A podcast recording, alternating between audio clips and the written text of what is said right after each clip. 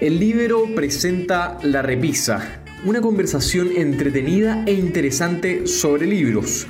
Conduce Pía Orellana. ¿Cómo están? Buenas tardes. Bienvenidos nuevamente a un capítulo de La Repisa, este microprograma en el que recomendamos lecturas para leer en cuarentena. Estábamos nuevamente con Francisco Riego, Gonzalo Cordero, la Paula Smith y Cristóbal Aguilera.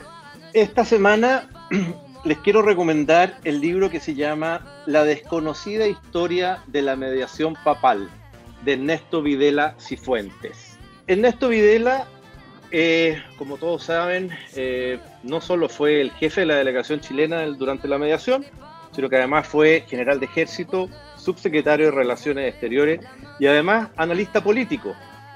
No se trata de una novela, este libro sí de alguna manera recoge de manera muy fidedigna la historia del conflicto del Beagle entre Chile y Argentina. Son hechos que de alguna manera están narrados en primera persona eh, en forma directa por su protagonista principal. En este libro, eh, eh, Videla nos, nos cuenta también de los momentos más delicados, más tensos, más peligrosos durante toda esa época pero al mismo tiempo de los distintos avances y retrocesos que fue teniendo eh, la mediación.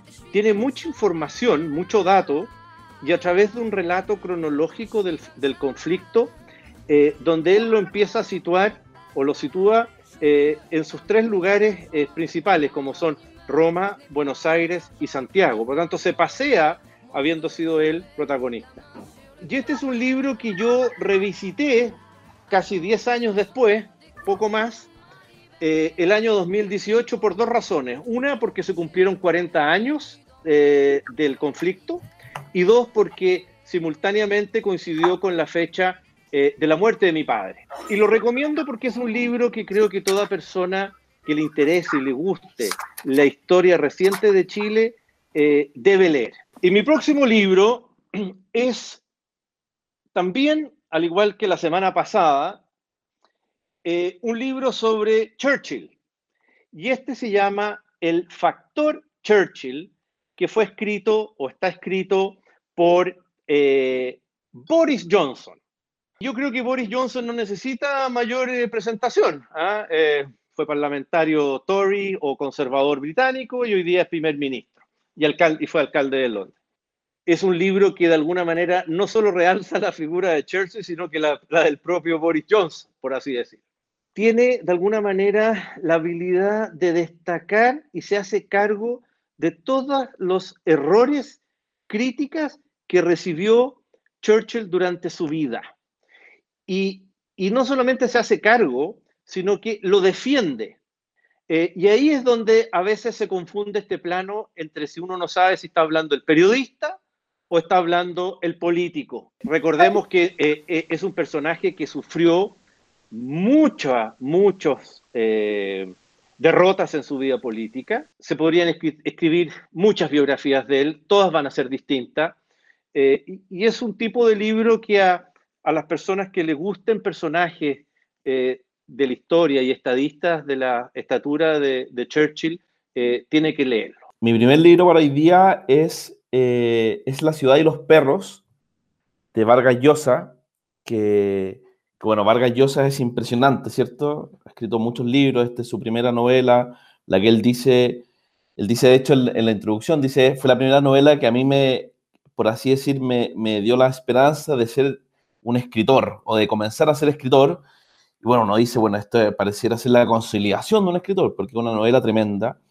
Yo diría que es de las novelas más sencillas de leer, porque es verdad que Vargas Llosa tiene un, un estilo narrativo que, que, a veces es complejo, que a veces es confuso, eh, o en la fiesta del chivo, las conversiones en la catedral, eh, yo diría que, la narración es más difícil, pero a la vez yo diría también que La ciudad de los perros quizás lo más cautivante es eso, ¿no es cierto? La, forma en que narra eh, Vargas Llosa es fascinante, uno, uno la trama mucho más, el, más que la historia o lo que se cuenta, es el cómo se cuenta. La historia es muy sencilla, la historia que hay en León Soprado, que es el, colegio donde se forma a futuros patriotas, ¿no es cierto?, militares, eh, en donde van los casos perdidos o los papás no saben qué hacer con estos tipos, que son los niños eh, mal portados, bueno, nos mandan a este colegio como para rehabilitarse Y, eh, y bueno, acá se forma toda una comunidad en donde, bueno, pasa lo que pasa en los colegios, ¿no es cierto?, de hombres, en donde hay un militar a cargo y ellos huyen y hacen travesura, etcétera, etcétera.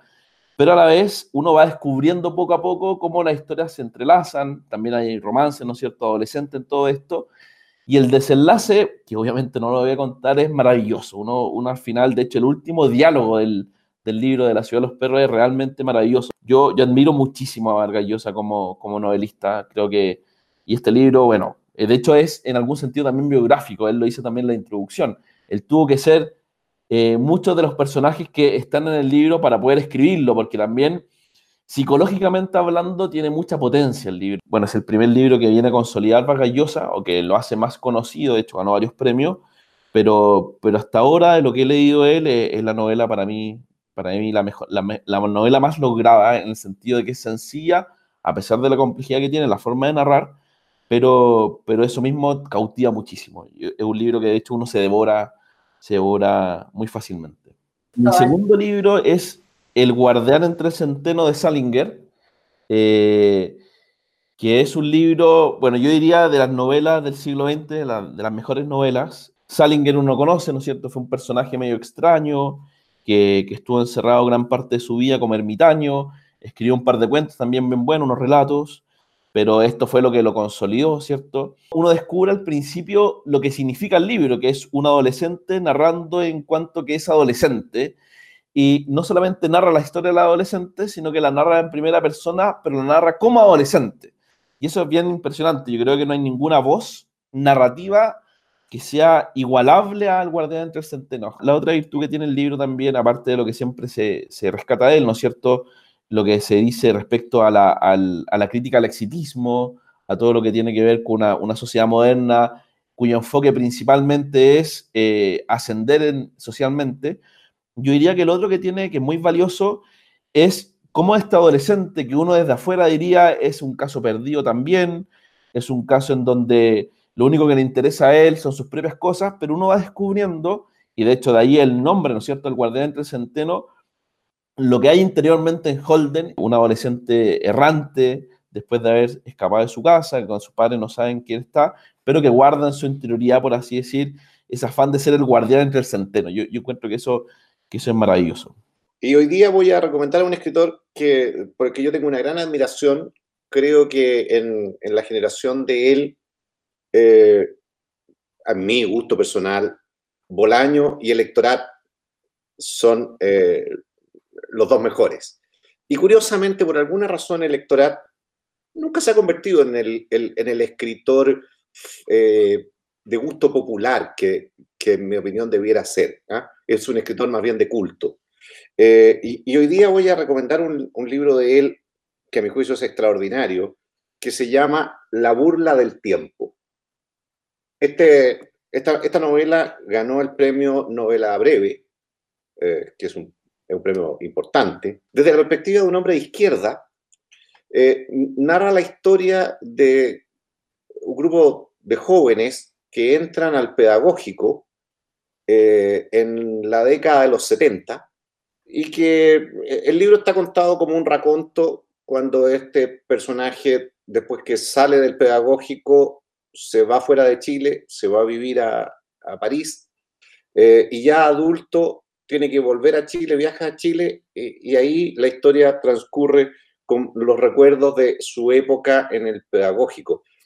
Eh, lo que a mí me sorprendió cuando lo leí, digamos, lo que lo encontré de original, es que muestra estos jóvenes idealistas que habían leído a, a, Camille, en fin, que habían leído a los intelectuales de izquierda del siglo XX, eh, y con mucho idealismo y mucho entusiasmo entran, se encuentran con un campus que tenía una autoridad que era un militar, que estaba a cargo de este campus universitario, identifican rápidamente a los agentes de servicio de seguridad. Ellos ven tanto a esta autoridad, este militar con, el rol de autoridad académica, como a estos agentes de seguridad, los ven como unos tipos muy rústicos, muy primitivos, muy básicos, muy fuera de lugar, eh, y se encandilan, se entusiasman con, eh, porque los contactan las juventudes comunistas, digamos, ¿ah?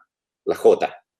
eh, y, creen que ahí van a encontrar un, mundo más intelectual, ¿ah? piensan en Neruda, piensan, piensan en eso, y, se empiezan a involucrar en las jotas y se encuentran con otros tipos fanáticos, primitivos, básicos, eh, eh, y, al final hay una suerte de reflexión de nuevo de cómo somos los chilenos. Y como esto está narrado después de que el personaje principal ha vivido en Europa, ha madurado y mira hacia atrás, es una reflexión en, parte que hace reír ¿ah? y, en, y en parte muy escéptica de todo ese periodo.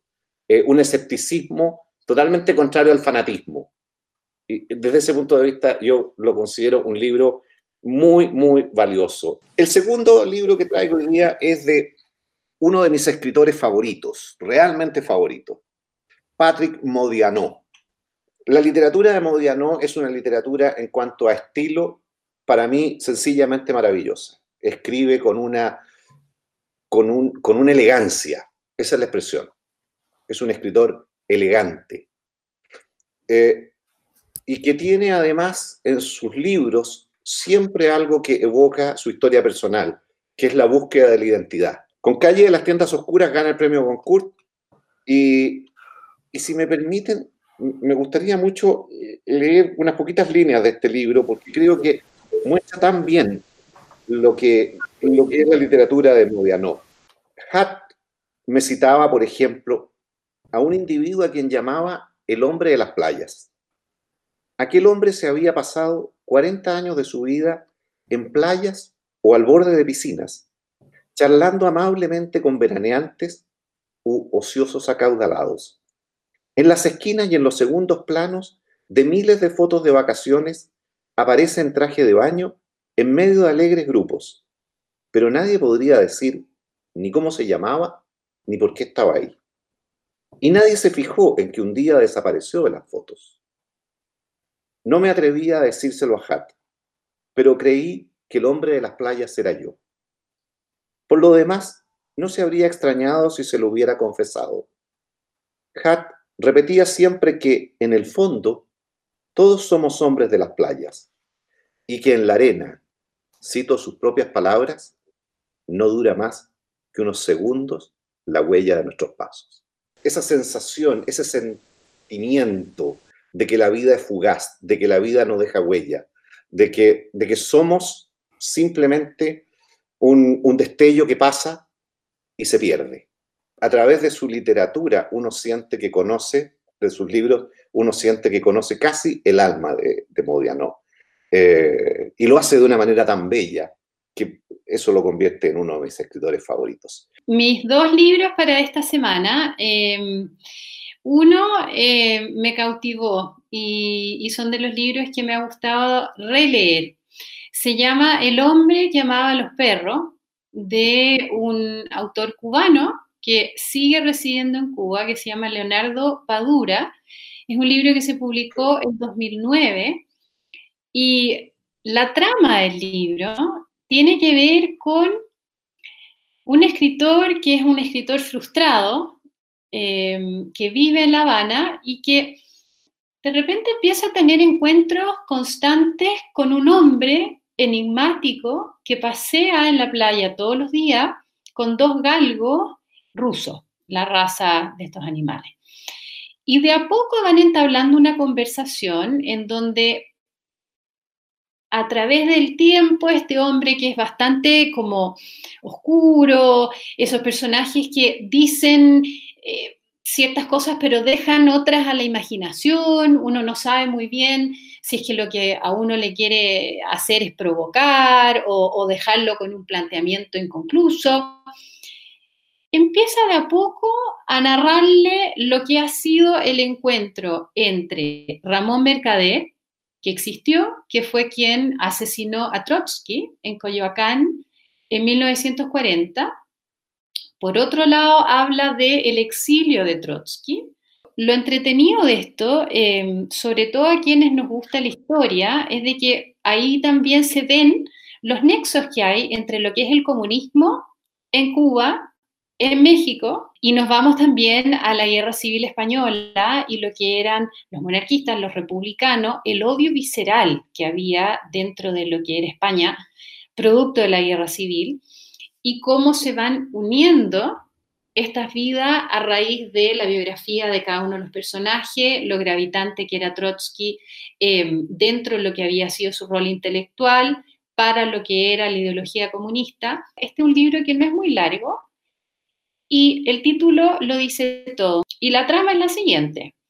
Se juntan dos matrimonios en un restaurante donde se junta la clase acomodada en los Países Bajos, o sea, en Holanda, a discutir un tema complejo. Lo que los une a estos dos matrimonios es que sus hijos en el colegio han tenido un altercado que, que ha sido más o menos importante, entonces ellos deciden, bueno, juntémonos nosotros como familia y veamos si es que podemos llegar a un pseudo consenso y conocer un poco lo que es la versión del otro. O sea, vienen con buenas intenciones.